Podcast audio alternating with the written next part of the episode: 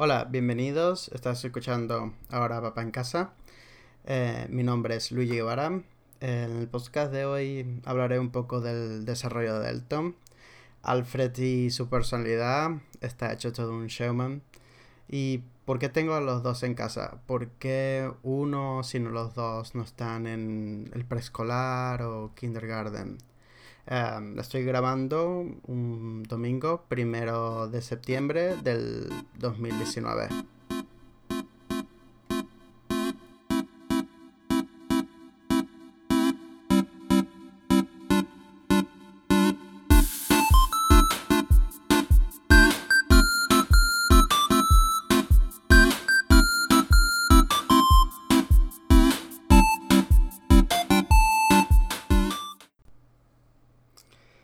Bueno, em, en el podcast de hoy quiero comentar sobre em, Elton, Alfred, qué es lo que he estado haciendo durante la semana. Como comenté en el podcast anterior, en el intro, de em, que sería un poco para soltar el rollo, hablar un poco de, de mis experiencias y, bueno, expresarme y, y mi experiencia, compartirla, compartir sobre todo esto. Um, Elton, cada vez está más grande. Increíble cómo crecen los bebés. Cada día, cada semana se ve un desarrollo, un, salto, cosas nuevas que pueden ver, hacer. Em, impresiona siempre cuando uno ve los cambios de los niños y que ocurre de una manera que uno no se da ni cuenta todos los días, todos los días es ahí. Y, incluso cuando te recuerdas que hacían hace de sus semanas, pues te impresionas, te impresionas. Elton, eh, últimamente, pues ya bebe el agua solo, tiene ya cerca de 11 meses, pero uno como, como padre, esas cosas siempre uno se... Eh, impresiona. Em, que un niño ya empiece a hacer, hacer cosas sola, pensar, ejecutar y, hacer una acción completa sin, tu ayuda, siempre uno se queda, wow, ya, mm, ya no necesita que yo le esté sujetando el, vaso o el teterito del agua. Es, eh, siempre agrada ver eso, ese desarrollo, ¿no? Y, y que ocurra bajo tus narices eh, impresionante. Que esté mm, ya desde hace unos par de días tomando el agua solo, le pongo el vaso enfrente, lo coge y como, como si siempre lo hubiese hecho, increíble. Eh, es increíble. Y también últimamente come mucho más solo.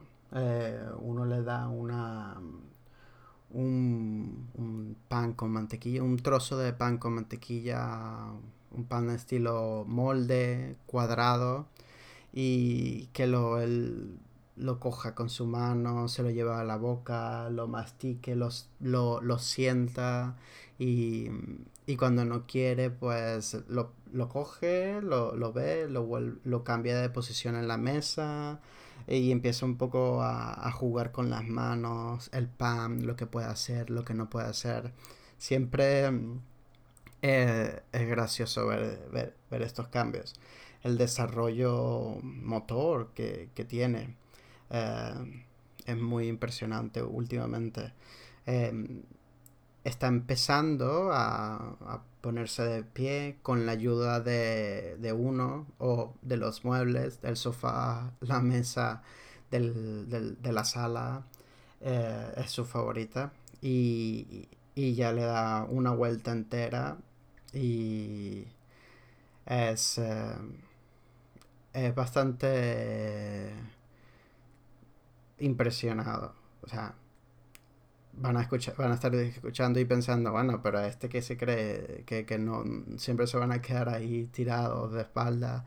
No, a ver, es mi segundo hijo y lo sé, pero pero bueno, con compartiendo lo que está haciendo y que ya con 11 meses lo que puede hacer un niño o al menos esto es lo que está haciendo Elton, que con 11 meses está cogiendo ya el vaso solo, toma agua, empieza a, pararse sujetado del sofá intentando cambiar de manos, quedarse con una mano en el sofá y la otra con un juguete que lo mece, lo mueve, haciendo ese par de, ese par de movimientos es, em, es bastante grande, suponiendo de que nunca he usado esos músculos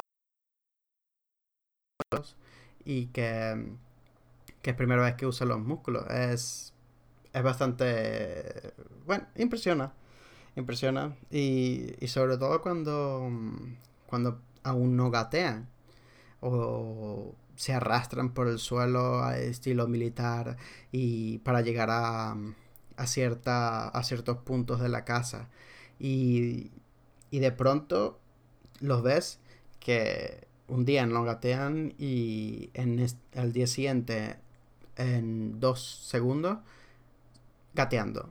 Gateando como si esto lo he hecho todos los días, esto no tiene ninguna dificultad ya yo sabía, yo ya sé lo que hago y, y sin, sin titubear, seguro de sí mismo, se pone a gatear por allí, por allá y ya puedo decir que va, va gateando más, a más sitios. Tiene, eh, es un pillín, porque si el sitio está un poco muy, o sea, está lejos, digamos, a, a cuatro cuerpos de él, se arrastra. Aún se arrastra más rápido que, gateando.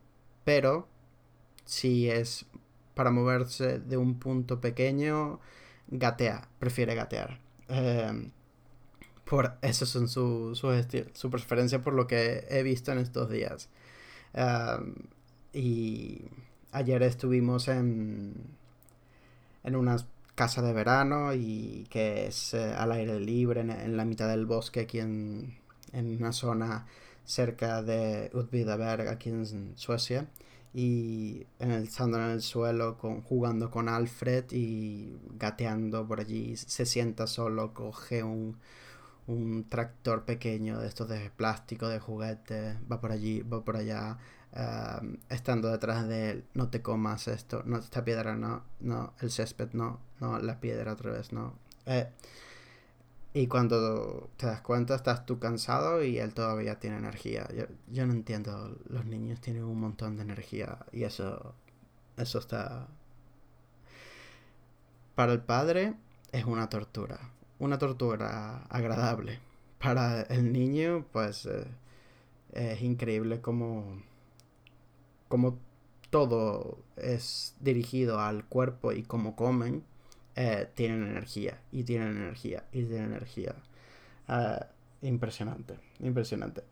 Y como juega tanto con, con Alfred y, y, y, se mantiene entretenido, pues em, eh, es genial. Yo creo que por eso es que últimamente su parte motora se está desarrollando mucho más. Puede jugar más con Alfred. Y eso se le nota en su personalidad, en su actividad al, día y, y, que teniendo un hermano, si yo comparo con Alfred a su misma edad, pues puedo decir de que mm, Elton es un poco más activo e incluso más social y entiende un poco más a lo que es otra persona, posee un, un poco más de empatía eh, Alfred todavía está desarrollando empatía, o debe ser la personalidad de Alfred. Em, y eh, bueno, eso por parte de Elton. Eh, por parte de Alfred, pues está desarrollando el vocabulario a nivel impresionante. Le explico. Mi chica, Clara, ella habla sueco, obviamente. Bueno, no, Ok, no, no es obviamente, no la conocen. Eh, ella es sueca y habla sueco con, con Alfred y con, con sus hijos. Eh, yo me comunico en español con, con, Alfred. Y esa combinación de los dos lenguajes, el sueco y el español, se desarrolla de una manera tan natural en, en, el niño, en Alfred por este caso.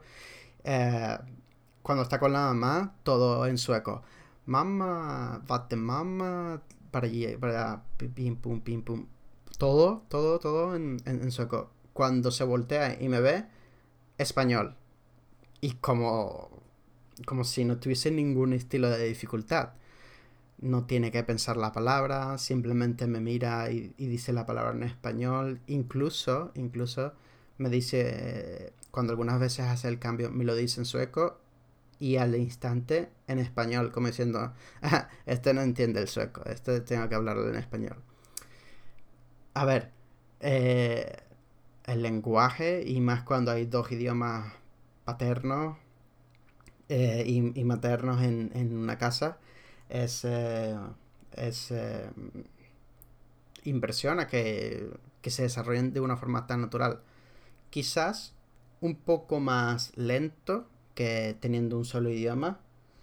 Eh, por, por, la complejidad que presenta siempre aprender un idioma nuevo o, o, estando en estos puntos de, o sea, en este estado de, de la vida aprendiendo tantas cosas al día y que se le introduzca un, idioma. Eh, para el cerebro es algo que se tiene que trabajar mucho. Y, ya a partir de los dos años se nota un, cambio eh, donde el niño pues incluso come menos. Come menos, el cuerpo tiene como un descanso en crecimiento y no, se ve la diferencia de mes a mes que, cambia el, su cuerpo, que cambia algo de, cómo se mueve o el balance. No, todo es dedicado 100% al, al, al, cerebro. Lógica, eh, soluciones de problemas, lenguaje y, y el lenguaje se, se aprecia y con dos idiomas maternos, pues puedo decir que, estoy bastante satisfecho. Él escucha mucho más sueco por obvias razones eh, donde estoy viviendo, porque mis padres eh, viven en España y pues él lo que ve aquí es eh, sus abuelos, lo que sería murmurmurfar en sueco, y todo los amigos que va a empezar a conocer, que conoce aquí del, de donde vivo, del, del vecindario, todo sueco. Está un poco más desarrollado el sueco por lo que yo veo. Eh, mi chica me dice que, que, también habla muy bien el español, incluso que, que últimamente que yo estoy en casa al 100% y mi chica está trabajando y yo me quedo con los dos peques aquí en casa, pues el cambio a nivel de lenguaje y el uso del español tiene un incremento. Eh, ahora es un poco más, más claro, sobre todo que es más claro.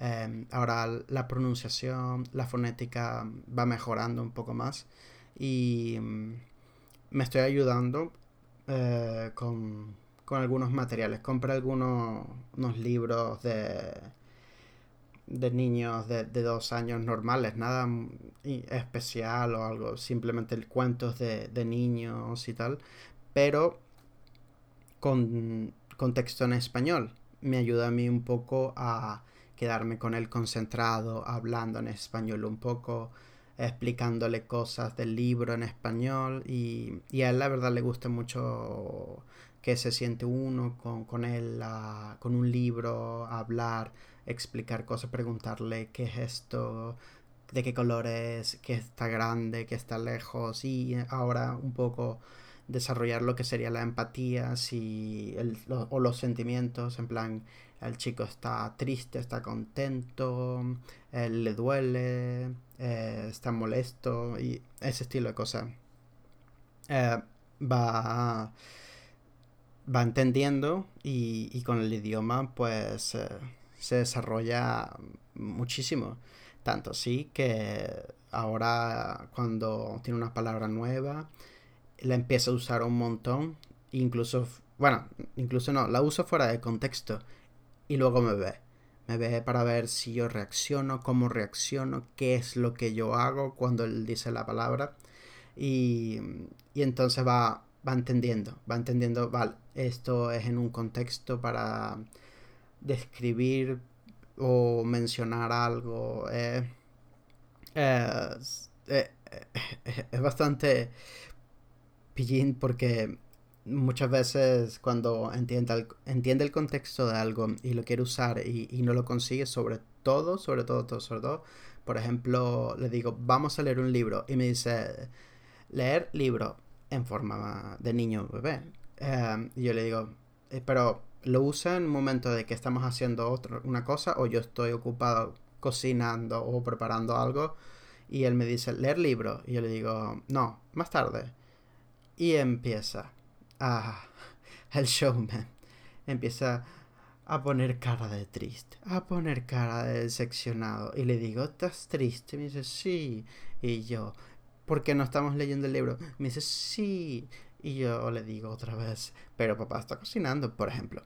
Y él me dice, sí, pero leer libro. Y yo, vale, más tarde. Me dice, no, más tarde no. Y yo le digo, ahora no puedo. Me dice, sí, ahora.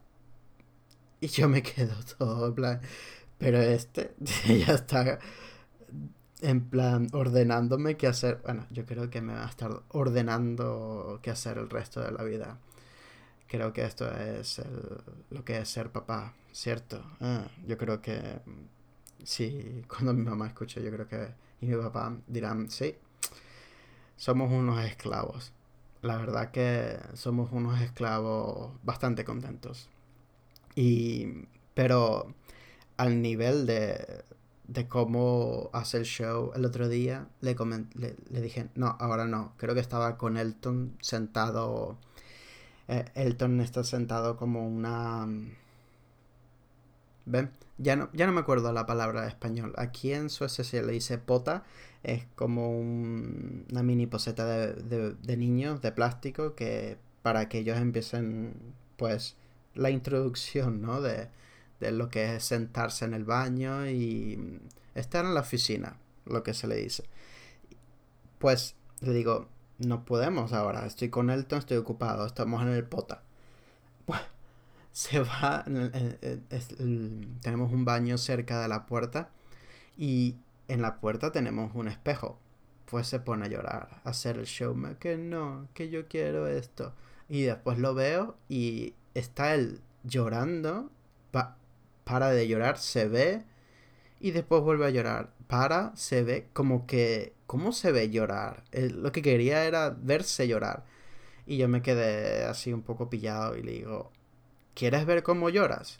Y me dice, sí. Y yo, pero no puedes, o sea, sí, no puedes llorar y verte en un espejo y vuelve a llorar y yo, vale, deja, deja que pase esta, este ciclo, sí, sí, sí, sigue llorando. Y nada, terminé con Elton y él, nos fuimos al salón y él tan contento como si nada hubiese ocurrido. Pero impresiona cómo, cómo desarrolla ahora los sentimientos, está entendiendo también lo que son sentimientos y lo que quiero que desarrolle un poco más es la empatía porque algunas veces pues como cualquier niño, se le escapa una, una mano un poco rápido hacia Elton y Elton le duele y, y allí es en donde estoy, allí, trabajando la empatía, va, le duele, le haces daño, no puedes hacer esto y, y yo con un disgusto por dentro en plan, pero ¿qué se te ocurre en la cabeza para pegarle? Luego yo me acuerdo un poco lo que yo hacía de pequeño y se me pasa. Pero, pero sí, eh, intentando eh, desarrollo de, sentimientos, empatía y con estos libros que me pillé, de, son libros de, de poco yo, pues me están ayudando un montón en, en yo trabajar ese estilo de cosas con, con él, sobre todo, porque el ton todavía está gateando y por allí, por allá, por allí, por allá. Y, y él todavía eso ni, lo entiende ni, ni, lo figura. Aunque es mucho más delicado o, o, quizás porque siempre ve más al hermano, pues se queda más atento viendo qué hacen los otros niños, viendo qué puede hacer, qué no puede hacer. Y, y es diferente. Elton un poco diferente en ese estilo de personalidad. Y, y con los amigos sobre todo. Em,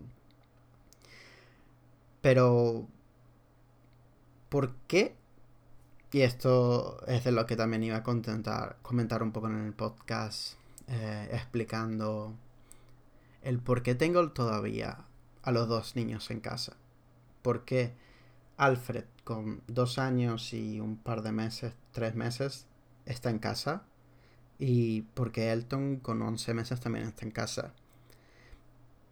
Si no me recuerdo bien, eh, mencioné un poco sobre los tiempos de, Suecia, que eh, en las bajas paternales y y lo que son cuidados de bebés y, niños de menos de dos años, pues los padres suelen quedarse bastante en casa con los niños, desarrollando con los niños y este estilo de cosas. Pero porque los dos siguen en casa, porque ellos no van a la guardería aquí en Suecia nunca, no estudian, porque siguen, por, ¿cómo, ¿qué hacen? Bueno, eh, el tema es que tuvimos los dos niños eh, bastante cerca. Alfred tiene dos años y tres meses y Elton tiene once, o sea, tienen nueve meses en total en diferencia. Nah, no, no tienen nueve meses, tienen un poco más, pero, pero se siente como si fuesen los dos juntos. Eh, pues en Suecia existen en, las leyes un, un casos especiales, por ejemplo, cuando hay este estilo de casos de que los niños son pequeños y están muy juntos. Pues el padre y la madre, eh, o los padres, los representantes, pues tienen que estar con los dos niños en casa. Tienen para el niño mayor eh, un, un derecho de cierto tiempo a, cada semana para llevar al niño a una guardería. No habíamos querido nosotros, por preferencia nuestra, llevar a Alfred todavía aún a una guardería porque mi chica se iba a quedar en casa el año completo, eh, casi completo, con, con el niño y ella prefirió quedarse con los dos en casa. Pero en mi preferencia yo, yo quiero un poco de ayuda, porque ya los dos, Elton se está moviendo mucho y quiero dedicarle un poco también el tiempo a Elton solo, como le dediqué tiempo solo a Alfred. Y Alfred ya necesita un poco también el aspecto social, que vea a otros niños, que también tenga más actividades un poco más pedagógicas y pues lo vamos a llevar a la guardería empieza el lunes y ¿por qué esperamos tanto tiempo? Como mencioné, eh, uno tiene la elección, uno escoge cuándo y no es obligatorio y tenemos un tiempo límite. ¿Qué quiero decir con tiempo límite? Pues tenemos 20 horas a la semana para en este estado donde vivimos para llevar a el primer hijo a una guardería, a lo que sería el preescolar, de hecho. Eh, son 20 horas a la semana, significa que son 4 horas cada día. Lo vamos a llevar desde las 9 de la mañana hasta las hasta la 1 de la tarde. Pues lo llevamos. ¿Cómo sería un día de guardería o de preescolar aquí en, Suecia para, para los niños de 1 a 3, 4 años? Pues el, la jornada va, llegan al a las el preescolar a las 9 de la mañana, están adentro a las 9 y media, en este, en caso de este preescolar, en su mayoría, pero vamos a hablar en, lo que va a ocurrir para Alfred.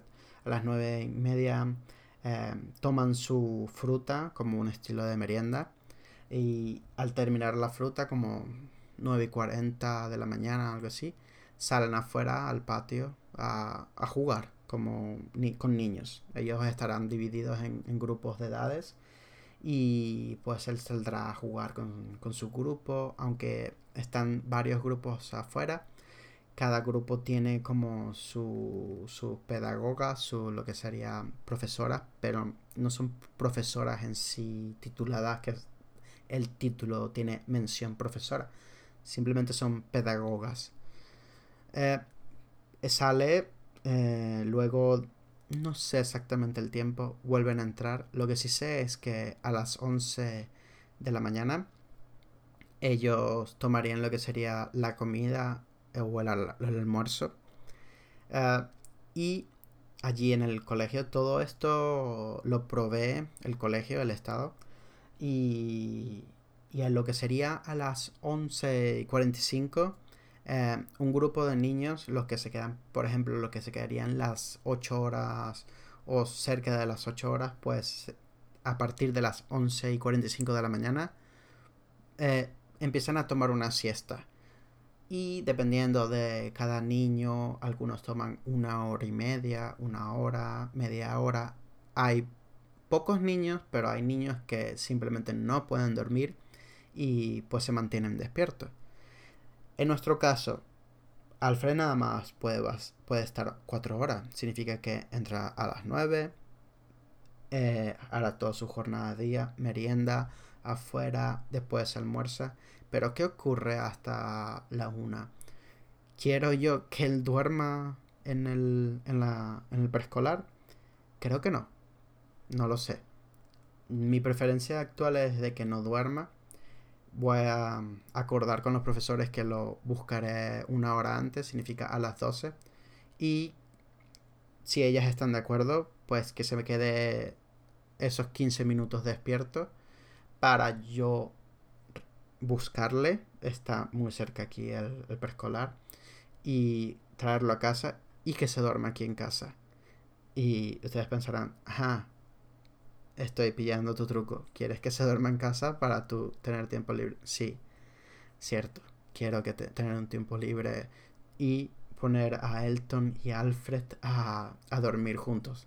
Para yo poder respirar, relajarme, tomarme un café y, y luego seguir toda la tarde con él como vengo haciendo este último mes. Ah, bueno, eso es mi, mi plan, lo que sería mi plan de luego voy, iré comentando cómo, cómo, es el día a día y, y cómo es el preescolar, qué actividades hacen y, cómo veo el, desarrollo de Alfred, sobre todo con, con, con otros niños. Mm, creo que me he quedado bastante satisfecho con, con mi experiencia y cómo estoy compartiendo. Eh, poco a poco iré mejorando un poco mi calidad del podcast.